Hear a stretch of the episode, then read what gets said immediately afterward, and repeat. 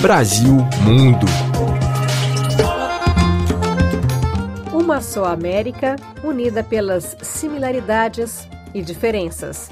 O diretor José Eduardo Belmonte expandiu as fronteiras do Brasil em um projeto que combina estratégias de parcerias e ambições artísticas para falar de temas comuns entre cidadãos de qualquer parte do nosso enorme e tão misto continente.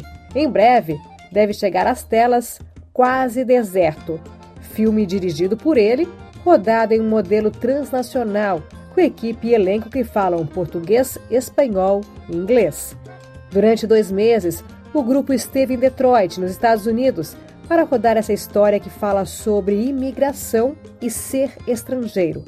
São latinos unidos no sonho norte-americano, no cotidiano e nos conflitos, vendo seus países e compartilhando suas culturas de longe eu achei um lugar que tinha uma metáfora muito grande, assim, sobre as crises que a gente está vivendo, sobre recomeço também. O filme começa com um dilema ético, né? São dois imigrantes em situações diferentes, um realmente é uma situação muito crítica e outro não, mas que depois de um jogo de Brasil-Argentina, que é uma coisa muito comum entre os latinos, vão ver jogos das eliminatórias juntos, eles saem, tem uma blitz que às vezes tem, né, na saída do bar, assim, e na fuga eles acabam ficando de frente para um assassinato. E eles ficam nesse dilema ético, porque eles viram um crime, mas mesmo tempo não podem ir para a polícia, mas também não podem ficar omissos. E para mim era muito importante que fosse um projeto transnacional, assim.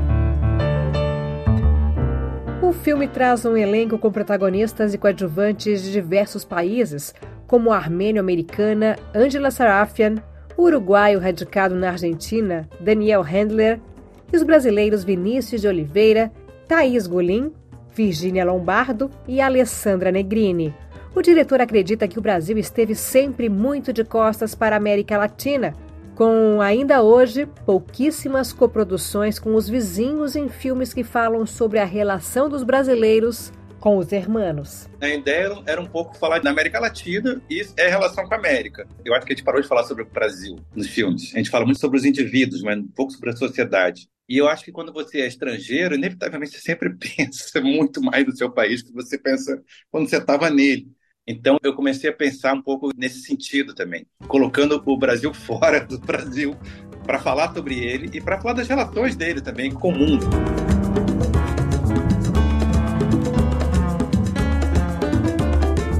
Apesar de ter sido rodado nos Estados Unidos, o projeto tem propriedade intelectual brasileira. Para o produtor Rodrigo Sarti, esse fator está à frente deste modelo transnacional defendido por eles. A intenção, além de expandir as fronteiras e dialogar com os vizinhos artisticamente, traz estratégias de negócios sustentáveis. Esse modelo transnacional da gente ir para lá ele, ele, tem muito a ver com essa escolha da própria equipe também, o elenco, essa coisa plural, né? Está no DNA do projeto. Mesmo estando lá, isso não é uma equipe 100% americana de Detroit. E a gente está vendo, contando essa história, está vendo o Brasil e está vendo Detroit através desses vários olhos, né? Isso foi muito interessante.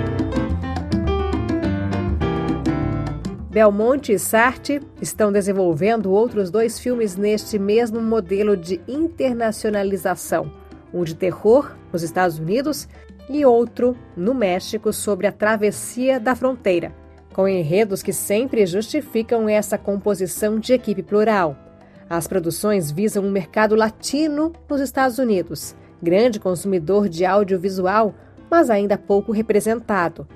É rico em vários sentidos, humanamente, como profissionalmente e também como negócios também, né? Você expande muito grande, assim, você trabalha com filmes de gênero, trabalha com talentos de vários países e trabalha com temas que são comuns. E ao mesmo tempo parece ambicioso, mas também é muito prático. A questão da parceria internacional é que todo, todo o valor agregado que você tem na sua experiência de produtor, de como fazer, quais são os contatos, ele se multiplica exponencialmente. Primeiro porque você traz os seus coprodutores e depois você traz outros idiomas e isso amplifica muitíssimo o mercado e as capacidades de produção, inclusive, né? porque você consegue diferenciar a necessidade de investimento em diferentes territórios. Ou seja, você começa a parar de enviar dinheiro para um lugar e para o outro, que é uma coisa complicadíssima no mundo de hoje. Cleide Clock, de Los Angeles, para a Rádio França Internacional.